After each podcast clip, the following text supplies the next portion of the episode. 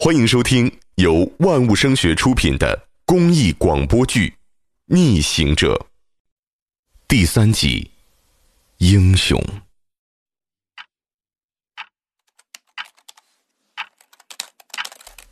二零二零年一月二十八号，武汉封城第六天，我是四川大学华西医院传染病科的医生。二零零八年，我曾与全国各省医护人员奋战在汶川抗震救灾的前线。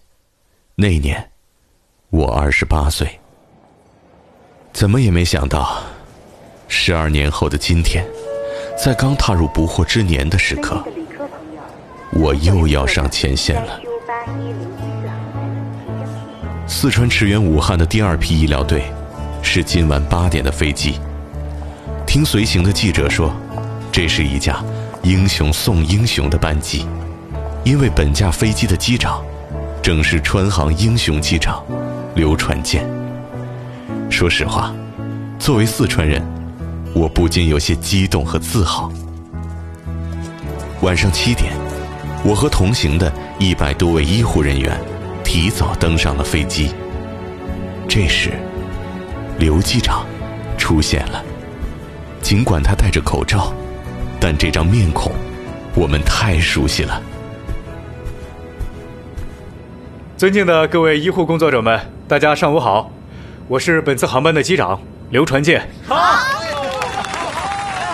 话音刚落，机舱内爆发了潮水般的掌声和欢呼声。谢谢大家，大家气色不错，一会儿在飞机上啊，可以再休息一下。刘机长，落地之后。能给我签个名吗？哎呀，我又不是明星，有什么好签的呀？您比明星帅。说得好，说得好，说得好。二十一岁的护士小邹，一句话，把飞机上的气氛推到了高点。刚刚大学毕业的他，活泼可爱，他的双眸像两个跳动的精灵，在医护口罩上方跳动。这哪里是奔赴战场，反而……更像是一次旅行。好了，各位啊，今天呢，你们都比我帅，今天你们是英雄，我有幸护送大家前往武汉，身负一线，感到无比光荣。嗯，刘机长，迫降的时候，您怕过吗？迟疑了好久的我，还是按捺不住提出了这个问题。刘机长。没有丝毫迟疑。怕呀？怎么不怕呀？说不怕是假的，大家都是人，狼狗不怕吗？但是出事儿的时候呢，我想着这身后数以百计乘客的生命安全，我只能告诉自己不能怕啊，不能怕。就像现在啊，大家怕不怕呀？小邹眸子里的光消失了，他的低语被轰鸣的机身淹没。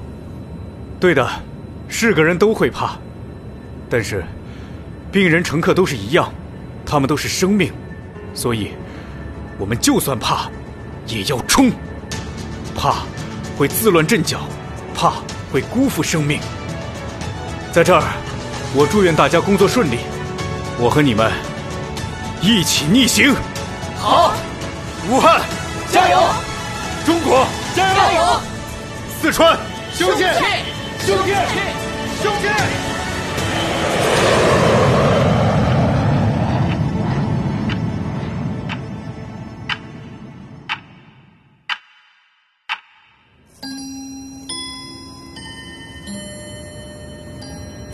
夜里十点，距离起飞已经两个多小时了。和往常不一样，我一路上根本没有合眼，周围的很多同事，包括护士小邹在内，也没有合眼。这时，亲爱的白衣天使们，这里是三 U 八一零一次航班，我们的航班已经抵达武汉上空，大家晚上好，我是本次航班的乘务长王双。今天你们从四川出征，告别家人，英勇逆行。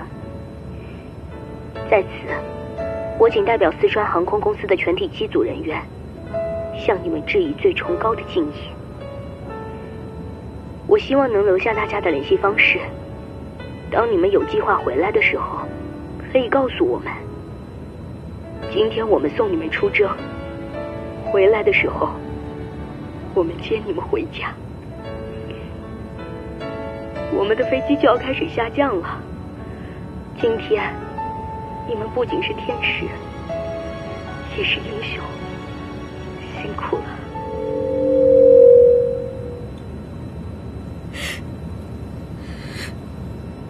带你们完成任务，我们一定接你们回家。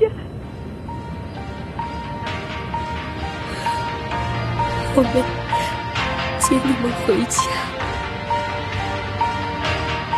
这次哽咽，不是工作失误，而是内心谢意和敬意的诚挚表达。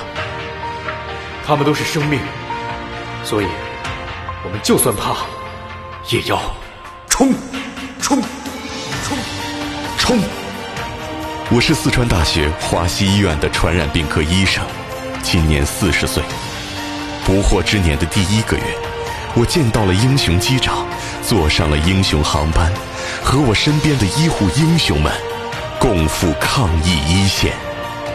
没人知道我的名字，此刻，请也叫我一声英雄。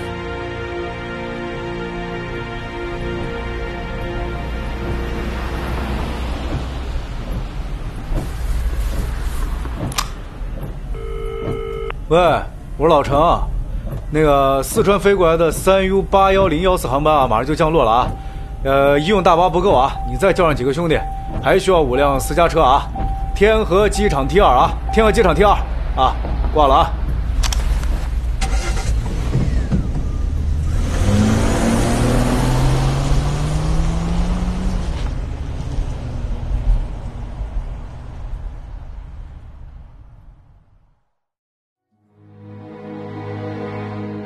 本故事取材于真实事件，由万物声学出品，感谢您的收听。万物声学，我的声音，你的世界。